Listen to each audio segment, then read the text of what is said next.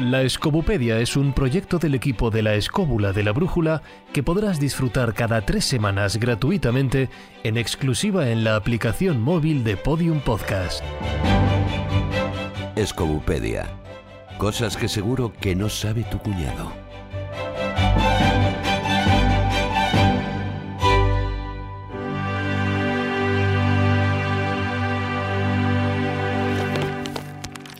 En el tomo de hoy, La fertilidad es la capacidad de un ser vivo de producir una progenie numerosa.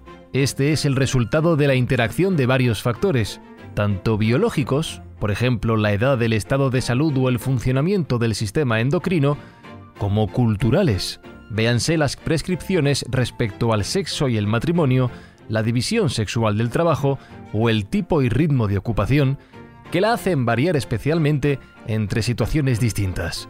La fertilidad humana ha sido históricamente una cuestión culturalmente significativa.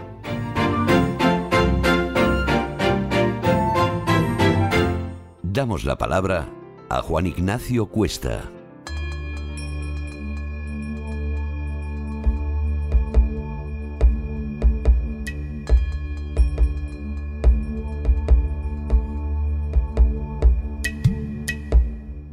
Bien, eh, la reproducción humana mm, eh, siempre ha sido motivo, eh, digamos, de, mm, de buscar el impulso para que pudiera darse sí o sí. Vamos a ver, ya desde la prehistórica tenemos ritos de fertilidad. En algunas cuevas se ven pinturas rupestres o incluso petroglifos y tal, que indican que era muy importante este tipo de ritos para asegurarse una progenie lo más abundante posible, porque claro, en el número de, y en el tamaño de gente de la tribu, ¿eh? Eh, era, era fundamental para la fuerza precisamente de esa tribu. Incluso muchos antes de la revolución neolítica, antes de que se convirtieran los cazadores en recolectores eh, y se asentaran de alguna manera, ya existían esos ritos de fertilidad, como vemos en, algunas, eh, en algunos petroglifos o en algunas pinturas rupestres que hay en algunas cavernas.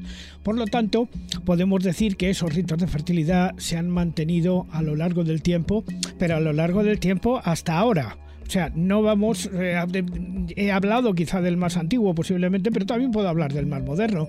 Hoy día hay uno moderno en España, por ejemplo, que se utiliza con muchísima frecuencia, que es el rito de fertilidad que todos los que están aquí conocéis, que se da en la parroquia lucense, perdón, la parroquia coruñesa de San Andrés de Teixido, eh, donde las mujeres tienen una piedra en forma de barca eh, sobre la que se tienen que poner desnudas y luego tienen que subir a la iglesia donde tienen que tomar la herba para enamorar de San Andrés de Teixido.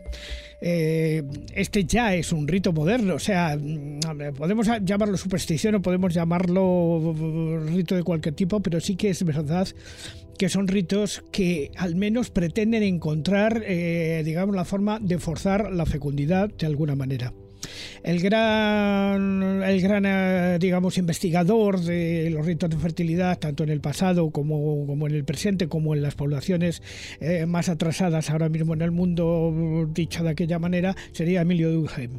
Emilio Durkheim es el primero que eh, utiliza, Emil Durkheim, el que hace un, un estudio sistemático de lo que son los ritos de fertilidad en las poblaciones del Pacífico. Él estudia y ve allí efectivamente que hay una serie de, elementos, de danzas y, y de, mm, de, digamos, bendiciones por parte de lo que llamaríamos un chamán, aunque no sería un chamán, sería un sacerdote, sería un brujo, que de alguna manera se hace lo que es el rito de matrimonio entre dos personas, una de cada sexo y tal, y que lleva a la reproducción y al crecimiento de la tribu. Estos eh, ritos se han producido en todas las culturas, porque ahora nos habíamos ido hasta el Pacífico, pero en Europa todavía existen esos ritos de fertilidad asociados a algunos lugares, como por ejemplo a los alevamientos de Karnak en, la, Francia. Por ejemplo, donde se ve en esos minaretes, en esos menires, de, alguna manera que se colocan, iba digo, minaretes, no menires, eh, se ven símbolos fálicos, de alguna manera. Eh, esos símbolos fálicos que luego además sabemos por el testimonio de algunos autores, eh, de autores de época clásica, que se producían en algunos sitios. Por ejemplo, hay un lugar que todavía conserva ese nombre que está en, la zona del Bierzo, debajo del monte de la Aquiana, que es el monte que está encima del Valle del Silencio, existe un lugar que le llaman el Campo de las Danzas. El campo de las danzas se, se supone que las mujeres astures subían a bailar a la luz de la luna desnudas para ser más fértiles. Luego, ¿qué es lo que pasa con la llegada del cristianismo durante, durante la romanización, ya avanzada la romanización y en la época de Constantino? Estos campos de las danzas se cristianizaron simplemente en el sitio donde estaba, había esos siete monolitos donde se realizaban estas danzas, ¿eh? fueron cristianizados poniendo una ermita. Bueno, ha pasado en tantos sitios. Un rito de fertilidad, por ejemplo, muy, mm, muy típico en España, es el, rito de fertilidad de los pueblos vascos, o sea, los vascones, en la zona norte de Navarra.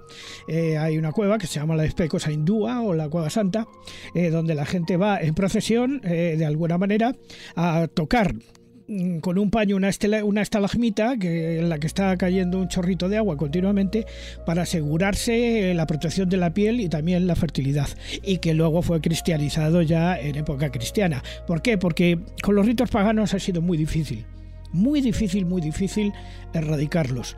Ha habido que cristianizarlo todos. Eh, Jesús, por ejemplo, conoce uno de los santuarios más interesantes donde se realizaban este ritos de fertilidad.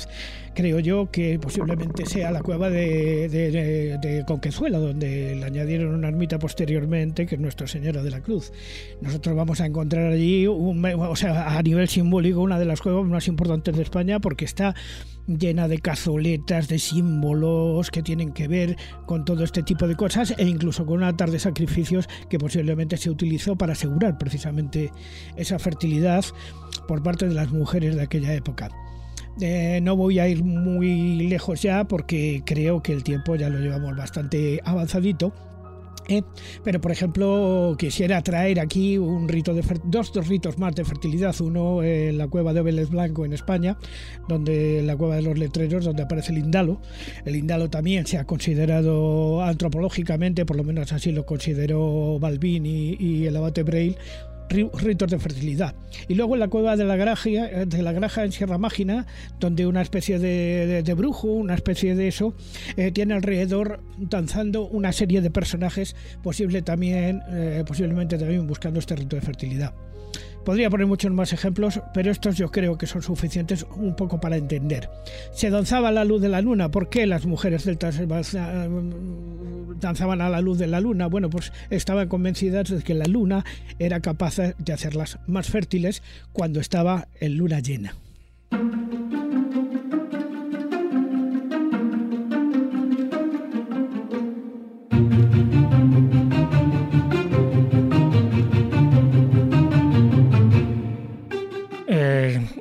Completando la información que ha dado Juan Ignacio, que me parece muy valiosa, cuando hablamos de ritos y rutas de fertilidad, porque también hay todo un itinerario geográfico en busca de esa protección y además de esa bendición sagrada, ¿no? Para tener descendencia, pues estamos hablando de supersticiones, de, de unas supersticiones muy vinculadas con algo tan ancestral como es encontrar una pareja, como es ser fértil, es decir, tener hijos pronto, porque la descendencia, antiguamente, no ahora, pero la descendencia era fundamental ¿no? para la riqueza de una casa o de una hacienda, y por lo tanto, pues conseguir embarazos, partos fáciles, casarse o descasarse de hoy en un año. Hay varios ritos supersticiosos en esta línea, y en general, pues tener suerte o atraer deseos.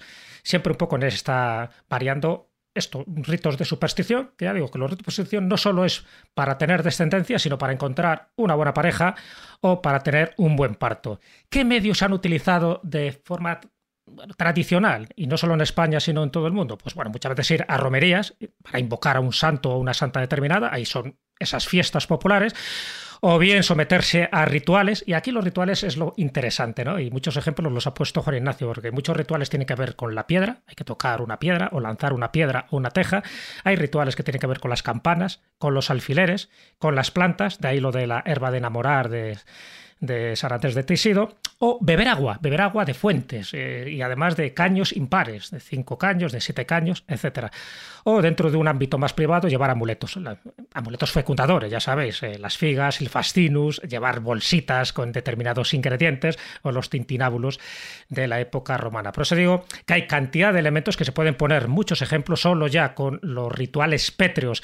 Hay multitud de ellos en España, yo tengo recogidos más de 50 y todos asociados, ya digo, a tener una fertilidad pronta y rápida. ¿no? Y solo pongo un ejemplo por, de los muchos que podríamos esgrimir, que es en Musía, ¿no? en la Pedra de Avalar, eh, donde dice el refrán que van dos y vuelven tres.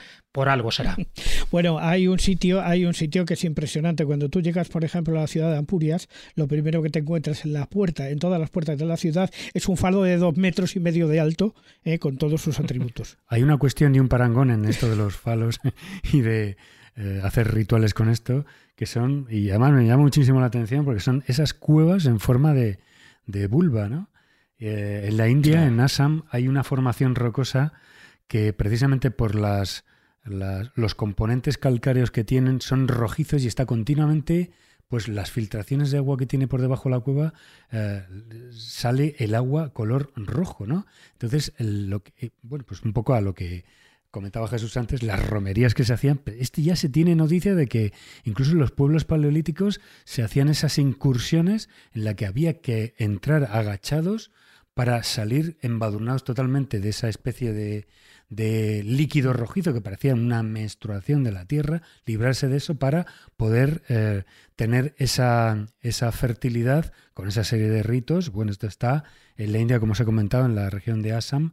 Y luego está la cueva de Otrova, que es otro de los ejemplos, está en Bulgaria, que es absolutamente una vagina enorme, una vulva, en la que también se han encontrado eh, eh, tallados penes en el interior y posiblemente con todas esas incursiones de lo que son las, las eh, en, entrar en la oscuridad de una cueva que siempre, siempre está húmeda y hacer esa especie de magia simpática en la que, bueno, pues las mujeres que querían quedarse embarazadas lo tenían, lo tenían muy claro. Tanto lo que es por una parte el, el falo, eh, ya me viene a la memoria, fíjate, las, las Venus, las Venus, la Venus de Willendorf y todas estas Venus que, bueno, pues podían haber sido sí, lo que se decían que las hipótesis no están nada claras, que podían ser ideales de belleza esteatopígicas antiguas, pero, y, pero lo que no cabe duda es que hace 30, 40 mil años todas estas figuras que dicho sea de paso han dado muchísima inspiración al arte contemporáneo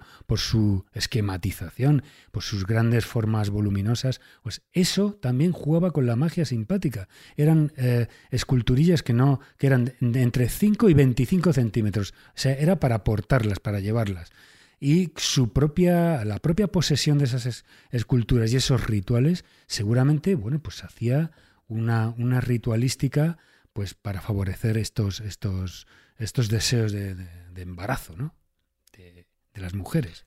Yo quería comentar, eh, casi es una pregunta, Juan Ignacio, porque también hay otro elemento que está muy vinculado a, las, a, las, a los ritos de fertilidad en muchas zonas del mundo, que son los sacrificios, tanto de animales como de personas. Ah, sí, claro, por supuesto. El por qué el sacrificio, primero animal y después humano, se vincula o se necesita, es decir, qué tipo de energía o qué se transmite para que alguien piense en un pueblo que eso es esencial para la transmisión de la herencia del pueblo a, sus descendientes. Es decir, qué puede hacer que eso fortaleza o, le dé al, al pueblo la sensación de que el, sacrificio humano animal le da fuerza y que esa sangre vertida y esa vida que se quita de alguna manera va a permitir el, el mantenimiento la consistencia de la tribu del pueblo. Sí, en toda la Biblia se hace referencia a estos holocaustos, que en definitiva no significan más que una ofrenda hecha con el sacrificio de un animal mediante el cuchillo o el fuego, da igual. O sea, se sacrificaba un carnero, se sacrificaba una oveja, se sacrificaban animales que eran, o sea, no se sacrificaba un cerdo porque no había cerdos allí, ¿eh? pero se sacrificaba una, una oveja o algún cordero o alguna cosa así para que el Dios, para que Yahvé fuera capaz de darle fertilidad al pueblo y pudiera ser muy numeroso y mucho mayor que el de sus enemigos, en el convencimiento de que al ser más, somos más y podemos más. Eh, de alguna manera es así. En la Biblia aparecen referencias a esto verdaderamente extraordinarias. Eran los que llamaban eh, en la Biblia los lugares altos. O sea, eran normalmente cumbres de montañas donde se iba a realizar estos holocaustos. De hecho, uno de los más famosos es el que hace, le manda a Dios a hacer Abraham con su hijo Isaac, que luego lo detiene. A mí me gustaría aportar al, detalle que habéis dicho dos cosillas. Por una que viene a unir, es decir, por una parte esas piedras sagradas a las que a las que según las creencias, bueno, pues son capaces de fomentar esa esa fertilidad y luego por otra parte también esos sacrificios eh, humanos en, gran medida ya no solo eh, animales sino incluso humanos porque los griegos y los romanos sacrificaban víctimas mujeres embarazadas eh, y lo sacrificaban para las diosas del trigo y de la tierra. De, esta manera, para que la tierra eh, diera muchas cosechas y el trigo tuviera mucho grano. Eso era algo que se hacían, ¿no? Y, de hecho, los campesinos en, ciertas zonas todavía piensan que una mujer con muchos hijos hace fructificar a los campos, mientras que una mujer que, que, no tiene hijos o que incluso es estéril, hace estéril a la propia naturaleza. Pero como decía, las piedras sagradas eh, en muchos casos, se habéis comentado, pues que sirven eh, ya no me voy a introducir tanto en lo que es la fertilidad femenina, sino también en lo que es los ritos de fertilidad de la propia naturaleza y del propio campo, que evidentemente en muchos casos están unidos, ¿no? E incluso eh, ya no solo del campo, sino en, lo que es eh, la proliferación o la multiplicación del ganado, la abundancia de la pesca, el éxito en la caza, etcétera. Son, son vienen a ser un, un tipo de ritos muy parecidos. Y hay uno que me llama, por ejemplo, mucho la atención porque eh, se produce tanto en lo que es en el centro de Europa o en, la zona de Turingia, en Alemania, o incluso en partes de Francia, que es que eh, durante la época del carnaval, por ejemplo, las mujeres saltan lo más alto posible eh, para que mm, vienen a decir que esa es la altura lo que es en la época de la siembra, porque esa es la altura la que se supone tal cual alto llegan, a esa altura tienen que llegar, eh, por ejemplo, el cáñamo o tiene que llegar el trigo, ¿no? Es decir, lo que significarían unas cosechas abundantes. Pero, por ejemplo, si nos vamos a otra parte del, planeta, ¿no? En, por ejemplo, en Sumatra, eh, el arroz, por ejemplo, es sembrado por mujeres, única y exclusivamente por mujeres, y además em, ellas eh, tienen que llevar el cabello suelto porque de esa manera el arroz crece con más abundancia y además, bueno, consigue ser tan largo como el largo de los cabellos. Es curioso porque eso de que el cabello tenga que estar suelto, el cabello femenino y además sacudirlo durante las esas danzas que hacen también para llamar a la fertilidad de, los campos y es una parte muy importante de, de las ceremonias, ¿no? Para que haya mucha abundancia. Y luego también, por ejemplo, eh, también existe en las mujeres embarazadas en la fertilidad. Em, está comprobado, por ejemplo, antes decía, en, las zonas de, Alemania y de Austria también hay quienes creen que eh, si una mujer, si los primeros frutos de un árbol o de un, de un campo son dados a una mujer que está embarazada eh, y ella los come, el árbol en ese momento, bueno, pues dará mucho más fruta para el siguiente año, ¿no? Entonces, bueno, y de la misma manera que si una mujer embarazada abraza un árbol, pues piensan que así eh, no solo eh, ella tendrá más hijos, sino que incluso hará que el árbol dé más de sí, dé muchos más frutos. Bueno, son una serie de, de ritos que están curiosamente enlazados tanto lo que es la fertilidad de la tierra como la fertilidad humana, ¿no? O de los animales en ese caso también. Bueno, todos conocéis que Madrid está presidido por una diosa de la fertilidad desde, tiempos eh, desde tiempos de Carlos III aproximadamente, que se llama Cibeles. Eh, es una diosa de la fertilidad, efectivamente, que viene del mundo frigio y que preside Madrid. Además, ya sabéis que es la patrona del Real Hay un museo en Málaga que se llama El Margen, en el que estuve no hace demasiado tiempo y allí, bueno, eh, como pieza valiosa y además como pieza casi casi talismánica hay un ídolo, en lo que llaman el ídolo del margen, y es una piedra en forma de falo de unos 5.000 años de antigüedad, de la edad de bronce, que apareció hace unos cuantos años pues hundida en, el, en uno de los campos. ¿no? Entonces, bueno, pues arando surgió y como vieron que además tenía ojos y tenía como una especie de, protuberancia de embarazo, pues representaba como las dos partes, ¿no? Lo, masculino y lo femenino. Bueno, pues esa piedra, ese ídolo de Almargen, que si estaba allí era porque la idea era en su origen que fertilizara los campos, la agricultura, lo que decía David, eso se ha llevado al Museo de Almargen, este museo, a este pequeño pueblo de Málaga, y, bueno, ahora tiene unas propiedades fertilizantes que no te quiero ni contar. Yo vi cinco tomos de testimonios de parejas estériles que habían ido allí, que la mujer había tocado el, ídolo de Marras y al cabo de nueve meses pues había tenido su sorpresa, en este caso me imagino que agradable. Y aparecían las fotitos de los niños y niñas que habían nacido a raíz del de tocamiento de ese ídolo. En fin, no es pasar por la piedra en un sentido literal, pero me llamó la atención de que no estamos hablando de un rito antiguo, de una superstición, sino que a día de hoy se estaba recogiendo testimonios de muchísimas personas que atribuían un efecto fertilizante al ídolo de Almargen. Pero cuando se encuentra, ya te digo, se encuentra porque lo que se buscaba era la fertilización del campo de, y, en concreto también de las hembras animales, porque también era fundamental que ellas tuvieran crías para que también esa hacienda fuera de lo más próspera. Así que los pongo como ejemplo porque es algo que se puede ver si alguien quiere acercarse hasta al margen, que además es un pueblo de Málaga. Pero fíjate, eh, Jesús, y además tú eso lo conoces porque lo has visto en primera persona. Eh, ritos de fertilidad actuales que pueden parecer absurdos, pero mm, se hacen. Es decir, hay estatuas o incluso en algún cementerio, en el Père Lachaise, tú conoces que hay una de las estatuas que eh, representa un famoso escritor y que precisamente justo la zona de la entrepierna está absolutamente dorada porque la figura es, eh, bueno, está pintada, es bronce y tal, pero toda esa zona está absolutamente desgastada porque dicen que si eh, lo frotas o te sientas encima de, de, esa parte, bueno, pues que podrás quedar embarazada. Claro, pero es que es lo mismo que ocurre con la estatua de Julieta cuando vas a Verona. Hay un, uno de los senos de Julieta que está, vamos, brillando, un bronce bruñido, porque la tradición dice que tienes que tocarlo para, en fin, para que te dé suerte o que te dé otro tipo de beneficios. Así que, bueno, son supersticiones relativamente modernas, pero la, escultura de este escritor, ¿no? Que murió además en un duelo, pues es verdad que en la entrepierna brilla con más insistencia que las demás partes de su anatomía, porque eh, su frotamiento es bastante mayor. La Escobupedia responde. Abrimos la sección de preguntas frecuentes.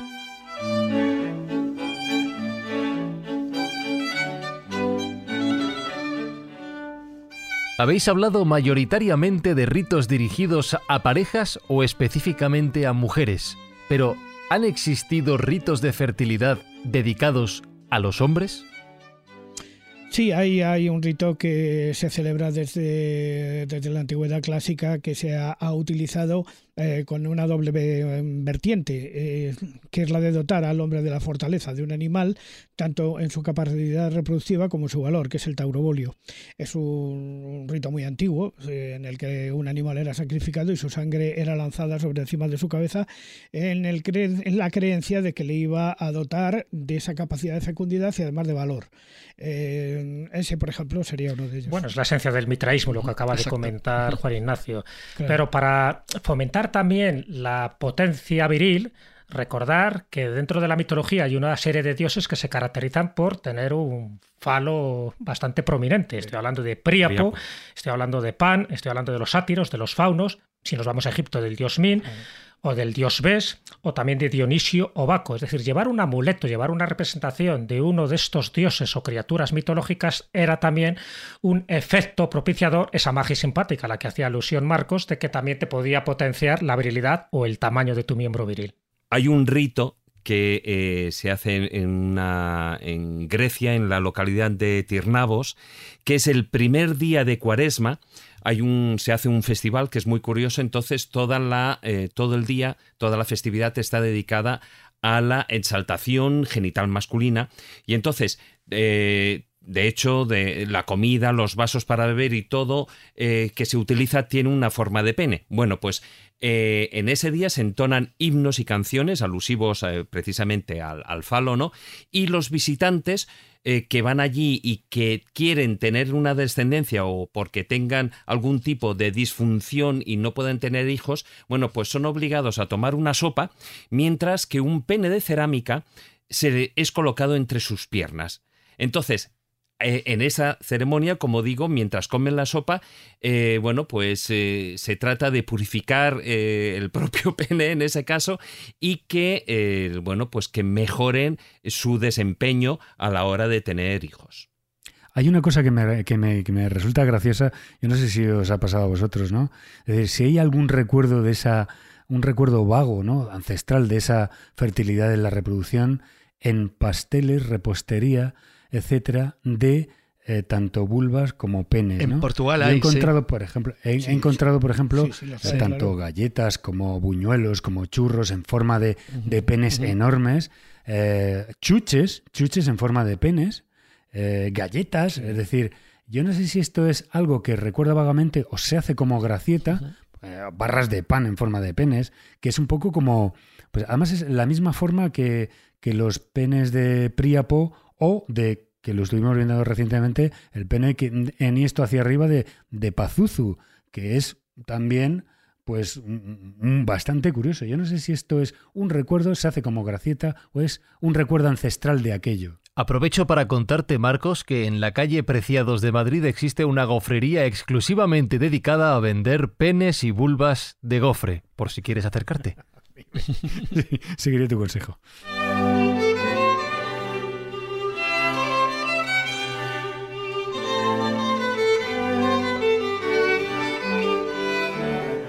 ¿Podemos mencionar ritos de fertilidad, gofres aparte, que se realicen en la actualidad? Muchísimos, muchísimos. A, día de hoy se siguen haciendo muchos rituales de fertilidad y muchos a fecha fija, ¿no? Por ejemplo, el 13 de junio, que es San Antonio de Padua, en muchísimas localidades españolas, incluida Madrid, cuando te vas ahí a San Antonio de la Florida, está el rito de los alfileres, donde, en las, decían que las mozas casaderas antiguamente tenías que apretar ahí con tu mano para ver cuántos alfileres se quedaban prendados, ¿no? Y aquellos que te hacían sangre eran los amores que te iban a hacer sufrir. Pero bueno, fuera de eso, en muchísimas localidades hay ritos muy parecidos. Alrededor de las piedras está pues en la abadía del Sacramonte, está en Urquiola, por ejemplo, en Vizcaya, en San Miguel de Arrichanaga, bueno, el que comenté de Musea. también en Gaztelugache, que hay que tocar ahí una campana. Es decir, hay muchísimos ritos, pero solo voy a mencionar uno de los muchos que se podrían eh, recoger y uno que tenga que ver con el agua, porque además en este caso se puede elegir el sexo, que lo cual ya es bastante más complicado. En Briviesca, en Burgos, está el santuario de Santa Casilda, está a las afueras, me parece que es uno de los lugares mágicos por excelencia, y allí hay dos pozos, dos pozos que además están muy asociados con la geografía de Santa Casilda que no voy a contar ahora. Bueno, son dos pozos, uno es negro y otro es blanco. El negro, sus aguas tienen características terapéuticas, entonces mucha gente va allí pues, a enjuagar, por ejemplo, los paños y luego lo pasan por las zonas doloridas afectadas que tienes de tu cuerpo. Pero el otro, el blanco, desde el promontorio de este santuario de Santa Casilda, tú tienes que intentar eh, encajar o una piedra o una teja. Es decir, si lo que encajas, eh, y además con una buena puntería, es una piedra, lo que tendrás será un niño. Y si lo que al final atinas es una teja, sería una niña. Es decir, piedra niño, teja niña. Bueno, ¿Funciona o no funciona? Yo he visto noticias en, un periódico burgalés donde una pareja aseguraba que Santa Casilda, gracias a que habían encajado convenientemente una teja, habían tenido una preciosa niña. Me refiero que son rituales actuales, yo no entro en la credibilidad, son supersticiones, pero en la medida que funcionen, pues bienvenidos sean. Y si eso aumenta la natalidad, que bienvenido sea, porque en este caso yo creo que tanto España como el resto de Europa está bastante necesitada.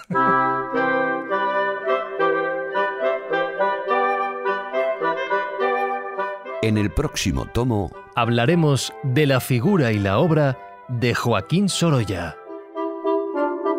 Gracias por consultar la Escobupedia. En tres semanas pondremos un nuevo tomo a su disposición.